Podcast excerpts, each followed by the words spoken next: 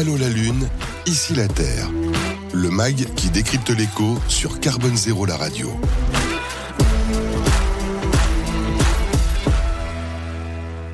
Objectif 2050, puisque je le disais, on parle beaucoup des enjeux hein, de neutralité euh, carbone et évidemment en particulier dans la ville, parce que quand on parle de 2050 et qu'on te dit qu'environ 70 à 80% de la population habitera dans les villes, il y a des vrais enjeux. Donc Nicolas Ledoux, on va en parler avec vous, président d'Arcadis, d'Arcadis France et auteur de l'ouvrage Réinventer euh, la ville au, au, Cherche Midi, euh, que vous avez fait conjointement aussi avec un dessinateur, parce que la ville aussi, ça, ça s'invente, c'est en images, c'est ça? Dessinateur, Benjamin Adam, c'est ça? Tout à fait, Benjamin Adam, qui est un, auteur de BD absolument génial. Euh, je vous invite tous à, aller lire euh, une de ses BD phares qui s'appelle Soon, qui imagine le monde en 2100 après l'effondrement climatique. C'est bluffant de réalisme. C'est très optimiste. Au départ, c'est une vision un peu noire, l'effondrement climatique. Mais le monde en 2100, il fait envie. Il se réinvente. Euh, il s'autogère. Euh, il y a beaucoup d'économies circulaires. Et il y a 75% de la planète qui a été sanctuarisée. Euh, parce que les hommes ont considéré qu'ils devaient faire de la place à la nature et faire un petit pas en arrière. Ah voilà, comme ça, on, on peut regarder ça aussi en image. C'est quand même plutôt, plutôt sympathique, on va dire. Donc vous, vous êtes urbaniste de formation et donc votre société est leader dans la conception, l'ingénierie, le conseil et la conduite de projets hein, urbains et, et, de transport. Et donc vous regardez la ville de près. Alors votre livre s'appelle Réinventer la ville. Euh, J'allais dire, on, on, on, en voit partout. Il y a eu le concours Réinventer Paris, euh, Réinventer la Seine. J'ai cherché un peu. Hein. Euh, inventer la métropole du Grand Paris. Il y a eu des Reinventing Cities. Enfin, on a l'impression que c'est un effet de mode ou c'est une vraie transformation de réinventer. Je veux dire, Nicolas Ledoux ah, Il y a un peu de mode parce que le mot réinventer sonne bien, ça c'est clair. Il y a eu du réenchanté aussi parfois, mais là c'est autre chose. Tout à fait, euh, complètement. Euh, émerveillé, réensauvagé, enfin voilà, il y a, y a, plein de, de mots valises. Euh, L'idée derrière ce, ce, petit livre, c'est de partir d'exemples très concrets, euh, déjà réalisés, et de se dire si on reproduit, si on démultiplie ces petits exemples qu'on est allé chercher partout dans le monde, mm. euh, si on les généralise, on va vraiment transformer en profondeur notre cadre de vie et on va rendre habitable, peut-être même désirable, la ville en 2050, malgré le dérèglement climatique et toutes ses conséquences très négatives pour les grandes villes. La rendre désirable, alors qu'on a vu, hein, on l'évoquait dans une émission précédente, que justement certains ont fui la ville avec ce qu'on a connu et, et, la crise Covid. Donc il va falloir sacrément la réinventer. Tout à fait. Le, le, le premier confinement, ça a été, euh, pour tout vous dire, le, le point de départ, l'élément mmh. déclencheur de, de l'envie d'écrire ce livre, euh, avec bah, notamment pour euh, nos grandes métropoles en France, près de, de, 6 millions de personnes qui ont fui du jour au lendemain euh, leur logement habituel et l'endroit où elles vivent au quotidien. Et en tant qu'urbaniste, je me suis dit, mais on a, on a raté quelque chose, ça a été une grande claque. Mmh. si un espace qu'on a conçu lentement depuis des siècles, euh, dès qu'on dit aux gens, vous allez devoir rester chez vous, et vous pourrez moins sortir, on va fermer des commerces, quelques services publics. Si leur premier réflexe est de fuir, on est passé à côté de quelque chose en termes de, de cadre de vie et de qualité de vie. Et vous parlez carrément d'obsolescence des villes, finalement, quelque part. Ouais. Tout à fait. J'avais écrit une première tribune sur euh, l'obsolescence programmée des villes, euh, vraiment pendant le premier euh, confinement. Et l'idée de se dire, c'est comme sur d'autres produits de, de, grande consommation. Là, c'était pas voulu. Il n'y a pas des machiavéliques urbanistes qui auraient imaginé une obsolescence programmée de nos villes pour en faire autre chose après. Euh, mais c'est un constat qu'on a tous fait avec cette crise sanitaire de se dire la grande ville dense, parce que c'est de ça dont on parle, la grande ville dense, elle est devenue un objet repoussoir. Et comment est-ce qu'on peut, à partir d'actions de terrain, en mobilisant les habitants, en faire de nouveau un objet qui attire, où on se sent bien et qu'on n'a pas envie de, quitter dès qu'on en a les, moyens ou l'opportunité. Alors Nicolas Ledoux, vous le définissez, enfin vous en parlez dans livre à travers quatre grandes thématiques, hein, qui est la réduction des, distances. Hein, on a déjà parlé évidemment de mobilité dans, cette émission aussi, faire revenir la nature en ville, vous en parliez, dessiner de nouveaux espaces de vie aussi et favoriser une construction sobre et durable. Finalement, vous, selon vous, c'est pas une question de technologie, mais plus une question culturelle finalement? Cette approche de la ville? Aujourd'hui, il faut être très clair, il n'y a plus de freins techniques ou technologiques. Mmh. J'ai le plaisir de diriger une entreprise qui fait de l'ingénierie, donc c'est très technique. On conçoit des projets de bâtiments, des ponts, des ouvrages euh, divers et variés, des nouveaux projets urbains. Euh, on sait faire. De la ville bas carbone. Elle n'est pas totalement décarbonée, mais on sait faire. Euh, le recours à des matériaux alternatifs au béton euh, sont là des techniques euh, qui, qui consomment moins d'énergie pour construire et surtout le réemploi, la réutilisation de ce qui est déjà là. La ville de 2050, elle est à 80% déjà construite. C'est mmh. la ville dans laquelle on vit déjà aujourd'hui. Donc la priorité, c'est pour ça qu'on parle aussi de rénover. Il faut peut-être arrêter de construire. Rénover, aussi. transformer augmenter Mm. euh, l'existant, mais surtout ne plus démolir et en finir un peu. Et c'est là que, bah, dans la position qui est la mienne, c'est un peu schizophrène, mais en finir avec la dépendance à la construction neuve. Oui. Et, et finalement, alors on, a, vous êtes urbaniste hein, de formation. Est-ce qu'on n'a pas aussi mal structuré la ville? On a l'impression aussi qu'on voit apparaître des écoquartiers parce que ça fait entre guillemets joli. Vous voyez ce que je veux dire? Mais qu'il y a une réflexion plus globale à envis- envisager sur la ville et sur l'aspect environnemental de cette ville. C'est ça? On a peut-être un peu oublié que ces grands objets que sont les villes, ces grands écosystèmes, ça se planifie en effet un petit peu.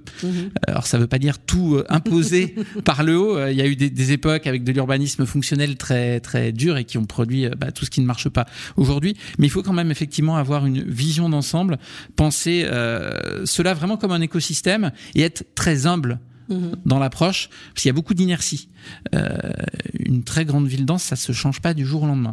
Euh, D'où l'envie de partir du terrain, partir d'expérimentation, voir ce qui marche, ce qui ne marche pas. On parle d'urbanisme tactique ou d'urbanisme transitoire. On teste des choses, on les ajuste et on part des gens qui vivent là. Ce que peut-être certains de mes confrères à certaines époques ont pu oublier. Alors, vous, vous la voyez comment, j'allais dire, en image, justement, cette ville euh, à l'horizon 2050, si on veut avoir cet horizon dans Objectif 2050 Euh, D'abord, c'est clairement une ville où on a fait de la place à la nature Mm. et pas la nature euh, pour faire joli. On n'est pas dans le, le décorum euh, où on va planter Pas la trois arbres. végétalisation des, des murs juste pour faire joli, c'est ça un peu ça Qui souvent d'ailleurs a un bilan carbone assez assez catastrophique. Mhm. Non, c'est vraiment faire de la place à la nature, débitumer, désartificialiser euh, des sols, remettre de la pleine terre pour que ça respire. Euh, donc c'est c'est une notion de, de ville éponge. Un arbre, euh, ça équivaut à 10 climatiseurs. C'est le climatiseur euh, le plus génial qu'on ait euh, jamais inventé. Juste par évapotranspiration. Il refroidit tout seul l'air l'air ambiant. Euh, donc il faut planter davantage en ville. Il faut évidemment préserver, laisser des arbres qui sont déjà là. Oui, il y a eu une polémique, euh, une récente polémique sur autour le- le du fait sujet. de, voilà, de couper quelques arbres autour de la Tour Eiffel, si je puis dire. Tout à fait. L'arbre qui est là depuis 100 ans, il a su grandir dans un environnement urbain qui est compliqué. Hein. euh, Ah bah, on le voit bien, la nature peut pousser partout. hein, Et parce qu'il a 100 ans, il est à- lui seul tout un écosystème. Il y a toute une vie qui vit autour de cet arbre centenaire. Si on le coupe, et même si on replante à la place 100 arbres euh, plus jeunes, des sujets plus jeunes qui auront poussé en, en pépinière, même s'ils sont de grande taille, on n'arrivera jamais, ipso facto, à reconstituer tout ce formidable écosystème qu'on a détruit en le coupant. Donc il faut toujours privilégier d'abord la sauvegarde de ceux qui sont déjà là, sauf quand évidemment ils sont malades, et effectivement ensuite en faire davantage. en faire davantage. Donc c'est ça, c'est l'horizon que vous voyez. Euh, J'ai l'impression qu'on part quand même de, de- de très très loin. Enfin, est-ce que tout le monde est prêt à entendre votre discours, à, ch- à changer la ville, à voir la ville autrement? Je, je vais vous raconter une, une petite histoire. Euh, la, la maire de Paris, et c'était un des points forts de son euh, programme, veut créer des forêts urbaines. Mhm. Et c'est pas juste un, un terme marketing là pour le coup. Donc des espaces en ville qui remplissent le même rôle qu'une forêt, avec donc des sols qui respirent, des insectes, puis des petits mammifères qui se réinstallent, des oiseaux euh, dans ces espaces. Pour faire ça, euh, il faut donc recréer un sol de pleine terre. On parle de place, par exemple la place de l'hôtel de ville ou la place de la bourse. Euh, il faut casser un ou deux niveaux parce qu'évidemment il y a plein de choses dans un sous-sol d'une ville. hein. Euh, il y a du parking, il y a des réseaux, donc il faut casser tout ça, mettre de la terre et, et laisser la nature se développer. Et laisser la nature se développer, ça veut dire ne pas y mettre un pied. Mm. Et c'est une petite révolution culturelle parce qu'on va créer des espaces verts qui seront inaccessibles Mhm. aux habitants. Et leur seule contribution, ce sera d'être le climatiseur naturel et l'espace d'accueil de la nature. Et c'est là que je dis, il faut que l'homme accepte de faire un petit pas en retrait. Pour se reconnecter à la nature en ville, il faut lui laisser de la place. Et donc ça, c'est pas un jardin public, c'est pas le square euh, dont on a besoin par ailleurs au pied de notre immeuble. hein. Mais quand on parle de forêt urbaine, c'est un espace qu'il faut un peu sanctuariser. Et ça, ça suppose du courage politique et ça suppose effectivement une évolution des états d'esprit. Ça va peut-être prendre un peu de temps. Exactement. En tout cas, il faut regarder ça de près dans votre livre, hein, Réinventer euh, la ville aux éditions du Cherche Midi. Merci euh, Nicolas Ledoux, euh, Merci, président d'Arcadis France. On arrive bientôt à la fin de ce magazine. Vous voulez commenter quelque chose autour de la ville? Ça vous inspire Ou qui partez sur les, les, les mers, euh, Simon Bernard? Ça fait rêver. Moi, j'ai toujours grandi euh, pas dans des grandes villes, à la campagne, et donc c'est quelque chose qui me manque beaucoup de pas avoir de la nature. Et c'est ce que je dis euh, souvent. On me dit est-ce que vous croyez en 2050 qu'on va trouver des technologies nouvelles pour euh, pour nous sauver Je me dis euh, en 28 ans, on va pas réussir à faire euh, bien mieux que la nature euh, plusieurs dizaines de millions d'années. Donc je crois qu'il y a beaucoup à, faire en s'inspirant du vivant et en laissant la place à la nature.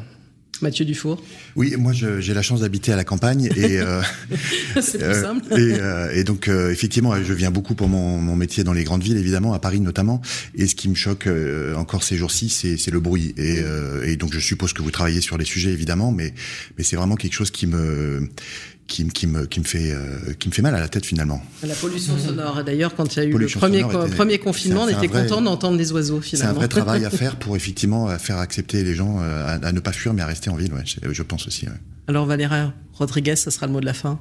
Moi, j'ai toujours été très citadine et je dois dire que ça m'a effectivement la, la, crise Covid à ce moment-là, j'ai senti cette envie de, de, de partir, ce qui n'était pas naturel en moi, ce qui veut dire que vous avez tout à fait raison. Les villes sont, sont devenues un, un, un bien plus lourdes à vivre que ce qu'elles étaient il y a, il y a 20 mm. ou 25 ans.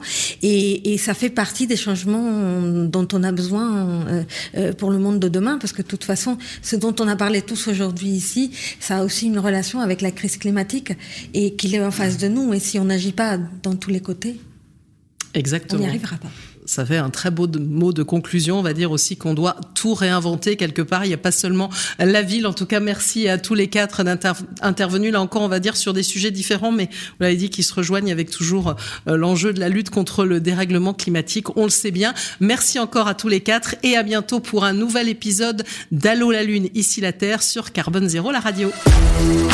Allô la Lune, ici la Terre. Une émission à réécouter et télécharger sur le site de Carbone Zéro La Radio et sur toutes les plateformes de streaming.